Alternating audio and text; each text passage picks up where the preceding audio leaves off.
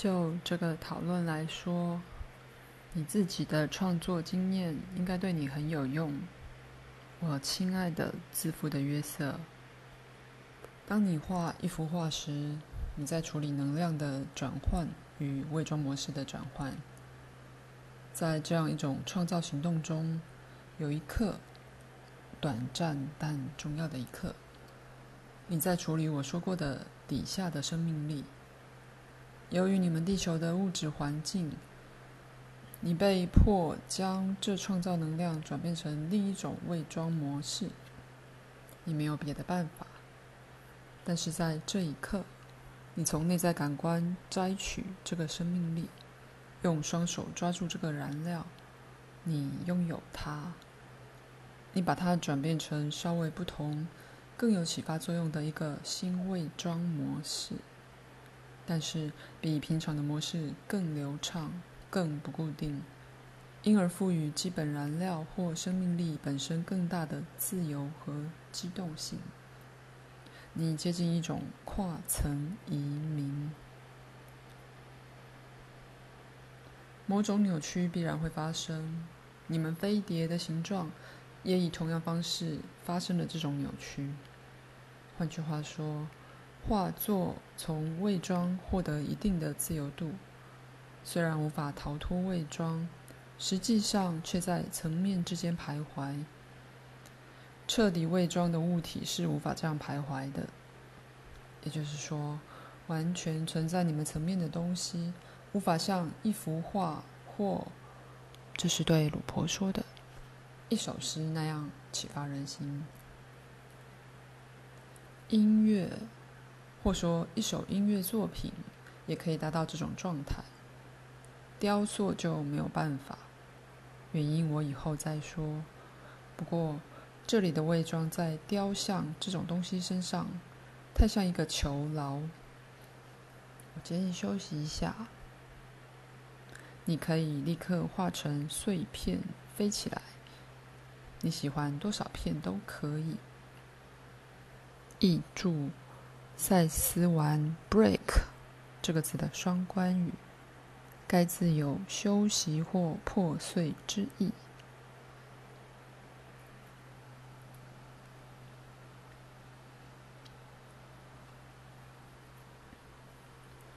你们的科学家。可以计算它们的元素。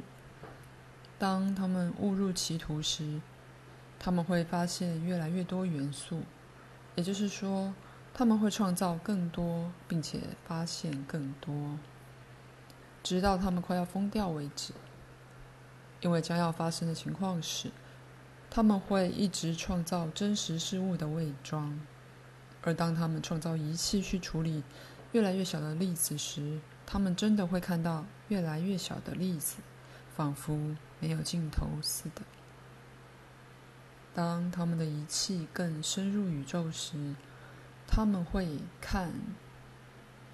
我建议你在“看”这个字加上引号。他们会越看越远，但他们将无意识的自动把他们明显看到的东西转变成他们熟悉的。伪装模式，他们现在是，将来也是自己工具的囚徒。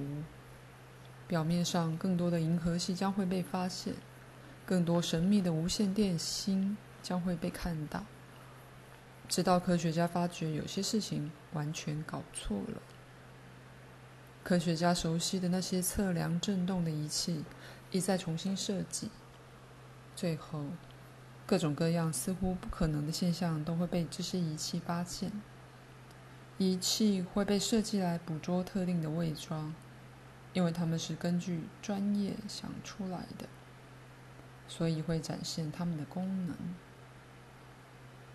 我不想牵扯太多，不过透过特定的方法，工具自己会把资料从你不能理解的方式转换成你能理解的方式。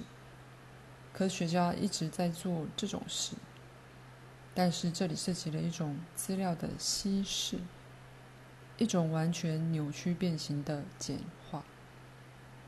等你做完，原始资料几乎无法辨识了。你的转译毁了它的意义。工具自己做了这个转变，比如把时间或光年的概念转变成声音模式的形式。无线电波之类的，在这个过程中，你失去太多了，你得到的太扭曲了，根本感知不到原本的样子。我们会更深入谈这件事，因为在技术层面还有很多要说的。但是，当你从一个现象的角度解释另一个现象时，永远都看不见那原可体会的一丝丝了解。这已经不再是发明新仪器的问题，而是去使用你有的那些看不见的仪器。透过这些仪器的效果，可以认识甚至检视它们。这资料本身就是证据，就像树枝在摇动，所以你透过风的效果认识风。你也够过我滔滔不绝的独白狂风。认识像我这样的一个碰风的家伙。我再次建议你们短暂休息一下。我已经知道，如果我让你们更常放松，就可以给你们更多资料。有时候我说着说着就忘了。不过今晚我的记忆力很好，而且恕我直言，我的资料更好。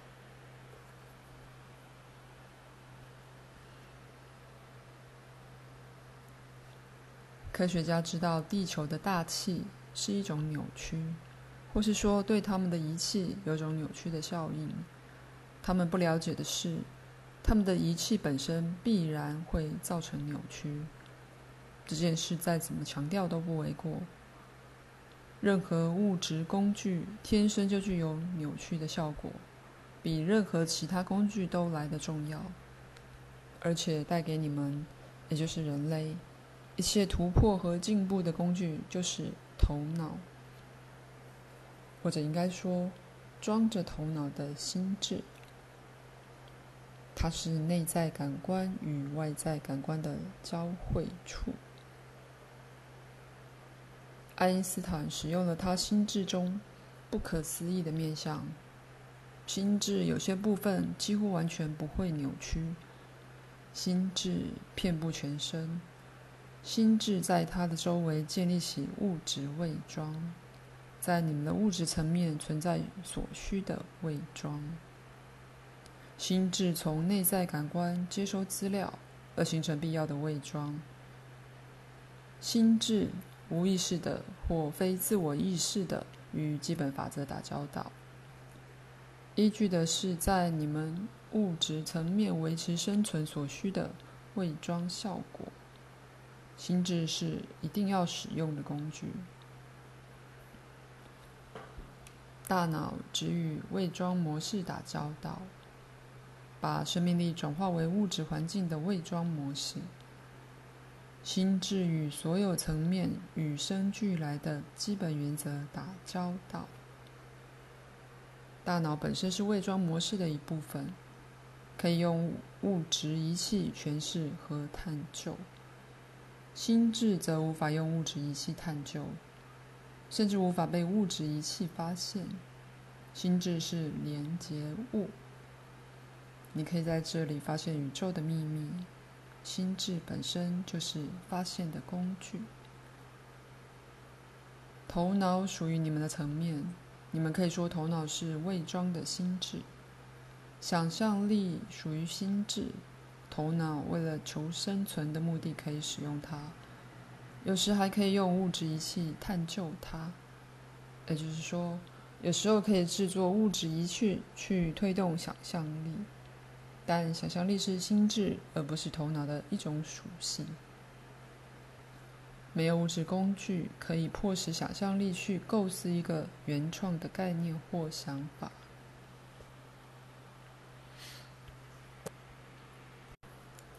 物质工具可以被用来迫使想象力按照它主人的个人记忆方向走，但想象力却无法被迫沿着概念思想的路线走。因为想象力在实相中是介于肉身个人和非物质存有之间的一个连结物。精神酵素在你们层面上有一种化学作用或反应，也就是说，在你们层面上能透过它在其中的化学效应观察到精神酵素，但这个效应本身是一种扭曲，在其他层面上，扭曲的效果可能根本不是化学作用。我说的是你们的层面，不是你们的星球。因为地球是包含很多层面的星球之一。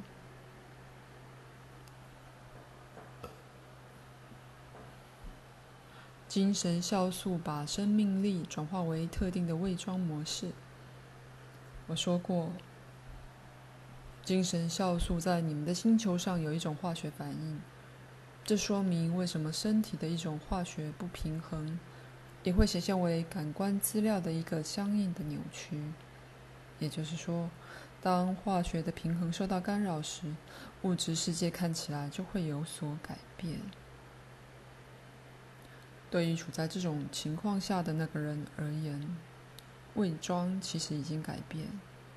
如果这一节你们愿意再继续一小段时间，我还是建议你们稍微休息一下。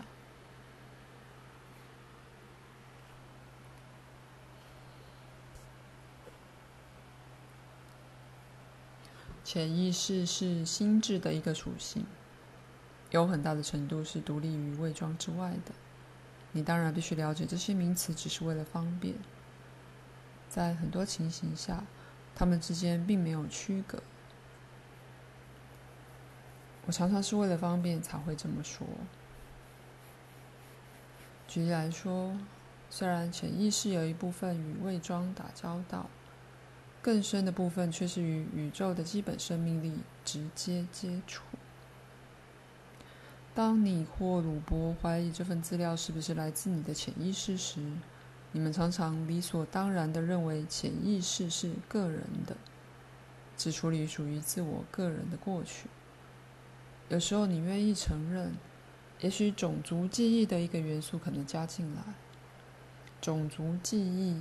当然是一团伪装资料，潜意识也包含了心智未扭曲的资料，那是未经伪装的，而且在层面之间运作，晓得没有界限存在。我不喜欢使用这么多专有名词，因为头脑是可观察的，我很想用它来涵盖一般而言。属于心智的所有能力，这样对你们而言会比较容易懂。不过，我会抗拒这个诱惑。心智包含头脑，来自所谓潜意识的资料是来自心智当中的一个部分。那个部分知道，不论时间或空间都没有界限，而且在更深的感觉里。也知道种族或层面之间完全没有界限。简单的事实就是，你正把这部分的心智当作是工具使用，运用头脑也同时运用心智，但心智拥有头脑不知道的能力。这当然不是说头脑没有用，完全不是这样。在你们的层面，头脑非常重要，而且提供给你参考。很多动物拥有高度发展的心智，虽然它们的头脑可能很小。以后我会谈谈这类的发展。不过，心智会决定要使用哪一种精神酵素，以及使用到什么程度，也会决定物质存活所需的伪装强度、种类和效力。今晚就留下这个给你们，我亲爱的朋友。现在大约是午夜，但不表示我会变成一个南瓜。